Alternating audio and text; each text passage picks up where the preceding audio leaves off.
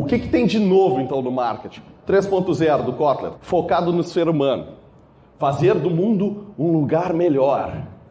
Agora, o consumidor deve ser visto como mente, coração e espírito. Mente, racionalidade. Coração, emoção. Espírito é o espírito social, de engajamento das pessoas. As pessoas querem fazer parte de algo maior. Se eu tenho uma pet shop, ah, como é que eu faço do mundo um lugar melhor? Quando você compra ração na minha pet shop, 10% das vendas são revertidas em ração para cãezinhos em lares de cãezinhos abandonados. Está fazendo o mundo um lugar melhor fazendo isso? Vou dar um outro exemplo para vocês. Mão de obra prisional, vantagem competitiva e responsabilidade social. Tu usar a mão de obra prisional, tu tem várias vantagens em custos e ao mesmo tempo tu está sendo responsável social, reabilitando aquelas pessoas que trabalham em presídio. Tem até o artigo no livro. Mas isso faz diferença para fazer o mundo um lugar melhor? E é isso que a gente tem que começar a pensar, porque as pessoas se engajam com isso. As pessoas se engajam em ideias, fazer parte de algo.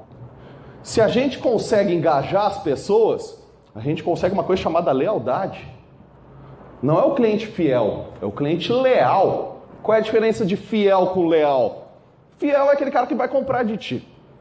Ok? Ele é um cliente fiel. Leal, o que tu tiver, ele vai comprar de ti e vai te dizer, mas Alex, estou comprando teu lápis, beleza. Vai precisar de borracha, tu não tem aí? Pá, vou providenciar, começar a vender borracha agora. Lealdade. Então, se eu estou buscando lealdade, eu tenho que ser autêntico. Se eu sou autêntico, eu consigo que a pessoa corra junto comigo. Voltando aqui. Se a gente está falando lealdade, autenticidade, o 4.0, foi o último livro do Kotler, ele fala o seguinte: é focado no ser humano com mais tecnologia, mais interação. É a aplicação da tecnologia para que as pessoas se engajem entre elas e busquem fazer do mundo um lugar melhor.